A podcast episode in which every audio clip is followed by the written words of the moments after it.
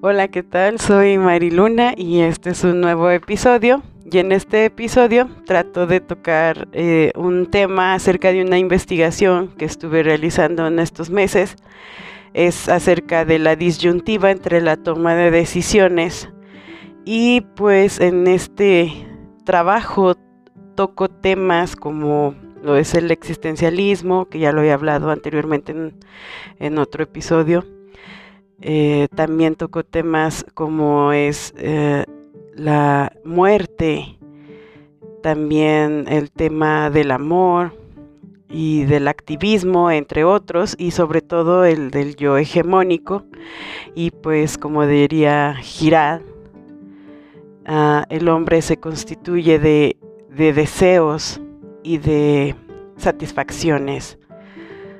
Y así, así se transforma el hombre por medio de sus deseos y por medio de sus satisfacciones. ¿Y, a qué quiero llegar con esto? Bueno, pues que el hombre crea un deseo y una vez que lo tiene satisfecho, vuelve a crear otro vacío y vuelve a tener otro deseo, ya sea material, sentimental, personal. Y una vez que lo cumple, vuelve a tener otra vez esa satisfacción. ¿Y a qué voy con esto? Que esto se basa mucho en las decisiones que tomamos también. Eh, y, todo se va, se va unificando. Y, también, como diría Hegel, ah, que el hombre también no solo se constituye de esto, sino que también se constituye de sus consecuencias y de sus accidentes. Y pues esto tiene que, mucho que ver con la, con la toma de decisiones que tomamos incluso día a día, hasta la más mínima.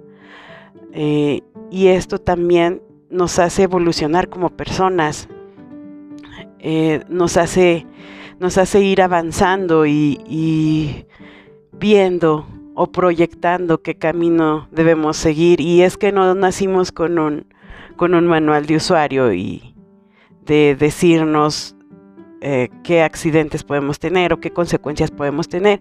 Y para esto yo, yo les hago un, una invitación de que lean el libro de Sostiene Pereira del autor Antonio Tabucchi, quien eh, por medio de este libro es, es donde plasmo pues mis ideas y pues espero y les guste.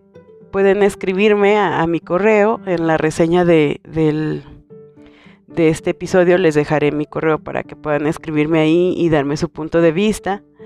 Eh, y pues gracias también quiero darles mm, las gracias a las personas que me han estado escuchando por medio de la plataforma de Spotify. He visto que es la que se utiliza más, en donde soy más escuchada. Pueden también utilizar alguna otra plataforma. Nada más es cuestión de que me busquen por mi nombre y el, nombre del canal y ahí también les aparece.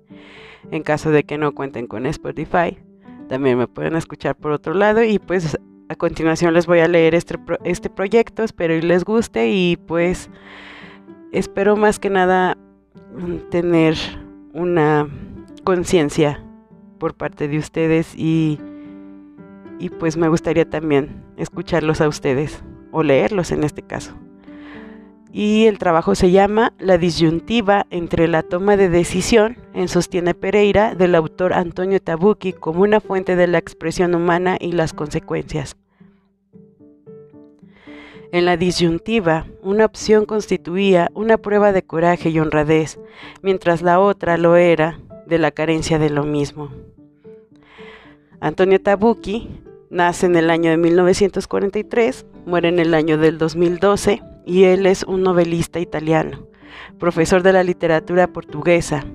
Él publica Sostiene Pereira en el año del 94, donde en el texto te da un panorama acerca del existencialismo de un sujeto de mayor de edad, quien es un escritor cultural del periódico local.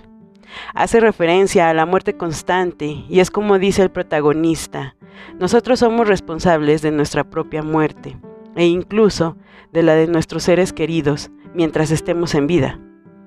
La novela no es más que una forma de expresión por medio del periodismo, de lo cual se puede llegar a transmitir con las palabras y lo cuidadosas que éstas tienen que ser, una vez plasmadas, se ponen en riesgo sus decisiones. El activismo, la política, el fascismo, la censura, la represión, el homicidio y sobre todo el pensamiento existencial del escritor Pereira. Tiene como fundamentos para analizar las consecuencias desde que conoce a su colaborador Francesco Monteiro, quien le explica que no solo es capaz de describir una excelente necrológica, sino que por medio de sus impulsos puede hablar sin ninguna detracción de las libertades sociales que se están viviendo en el país y que tiene que considerar sus sentimientos que lo agobian.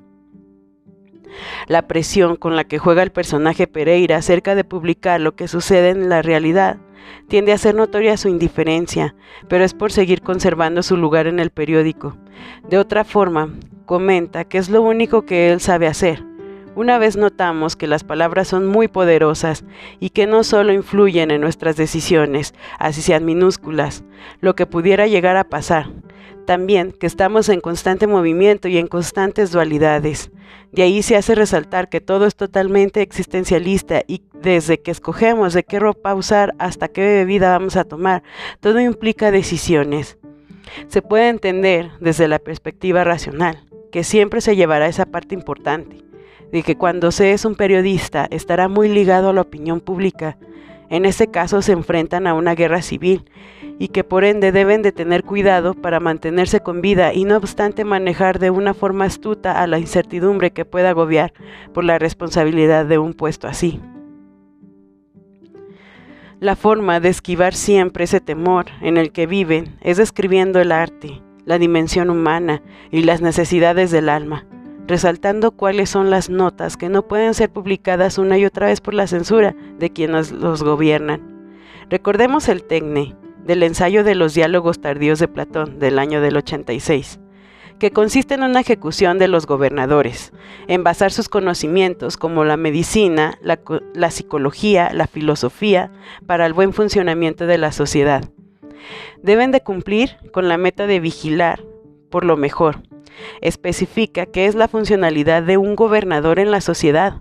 Debe de tener esos principios y que las personas que lo rodean al trabajar con él tienen que tener las mismas características, los mismos conocimientos, con el fin de cuidar el alma y del cuerpo de los ciudadanos para obtener un éxito de una buena naturaleza, tener una buena calidad de vida, encaminando siempre a los gobernados, no dejando de lado el objetivo de tener valores morales para la construcción y mantenimiento del Estado.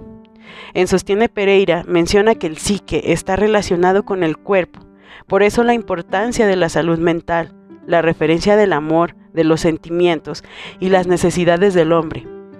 El expresarse y no reprimir sus sentimientos que pudieran enfermar o perturbar el equilibrio de acuerdo de un evento de nuestras vidas y de cómo sobrellevarlo. Bien, de acuerdo a esto y a lo que ya sabemos respecto al tecne, pues sin epísteme no hay tecne, ni terapia, en tanto no hay terapeutas políticos ni gobernadores porque carecen de conocimiento de este bien. La tecne tiene que ver con la toma de decisiones concretas, con recta razón y aterrizándolo en la pirámide del conocimiento de las necesidades humanas de Abraham Maslow de 1908 y que puede y que para cubrirla se necesita una visión de cómo queremos ser como personas, qué nos hace falta, con quién queremos pasar el resto de nuestras vidas, elegir amistades, gustos, creencias, qué empleo o qué escuela estar, tomando mucho en cuenta la edad y las condiciones que nos lo permitan. Pongamos ejemplo a nuestra sociedad ahora, sin meternos de llenos a la política, ya que es un tema que no es muy de mi agrado, pero sinceramente cuáles o cuántos de nuestros políticos tienen algún conocimiento de la filosofía, la psicología o de la medicina. No solo lo carecen, sino que no buscan el bien real de los gobernados, así que terminan en una distopía. Lo hemos visto en sus propagandas, en sus discursos bailo, en sus discursos falsos y sobre todo en sus bailes sin sentido montando a caballo en plena crisis sanitaria y que parece ser que promocionar más, el circo forma parte del entretenimiento, sea lo único importante. A esto se le llama pseudoterapeutas políticos, por lo cual no es un tecne. Hay una representación gráfica de la pirámide de Maslow, en donde la primera definición que nos da es la fisiología. Aquí entra la respiración, la alimentación, el descanso, el sexo y la homeostasis. También la segunda definición es la seguridad, que es la seguridad física del empleo de recursos morales, familiar, de salud y de propiedad privada. En el siguiente concepto está la afiliación. Aquí entra la amistad, el afecto, la intimidad sexual. En otra definición está el reconocimiento y aquí entra la auto, el autorreconocimiento, la confianza, el respeto y el éxito. Sería aquí los valores morales y la autoestima. otra definición que que toma en cuenta en la representación gráfica de la pirámide es la autorrealización. Aquí entra la moralidad, la creatividad, la espontaneidad, la falta de prejuicios, la aceptación de hechos y sobre todo la resolución de problemas. En intento de una construcción y del mantenimiento del Estado también se necesitan maestros, campesinos, albañiles, tejedores, agricultores, etc todos esos oficios que ayudan a cubrir nuestras necesidades básicas y también son considerados como terapeutas. Para el buen funcionamiento podemos analizarlo de acuerdo a lo que vivimos ahora, incluso diferir de la estructura del texto y verlo como una utopía. En Sostiene Pereira, el protagonista tiene un compañero Cardoso, quien es su psicólogo. Le comparte una teoría para tratar de calmarlo un poco, ya que se hace notar su angustia sobre su existencialismo. A continuación les leeré un poco de lo que dice la cita sobre Antonio Pereira y, y su psicólogo. Dice así. Quisiera hacerle una pregunta, dijo el doctor Cardoso. ¿Conoce usted los filósofos? No, admitió Pereira. No los conozco. ¿Quiénes son? Los más importantes son Theodore Ribot y Peter Janet, dijo el doctor Cardoso. Fueron sus obras lo que estudié en París. Son médicos y psicólogos, pero también filósofos. Propugnan una teoría que me parece interesante, la de la confederación de las almas.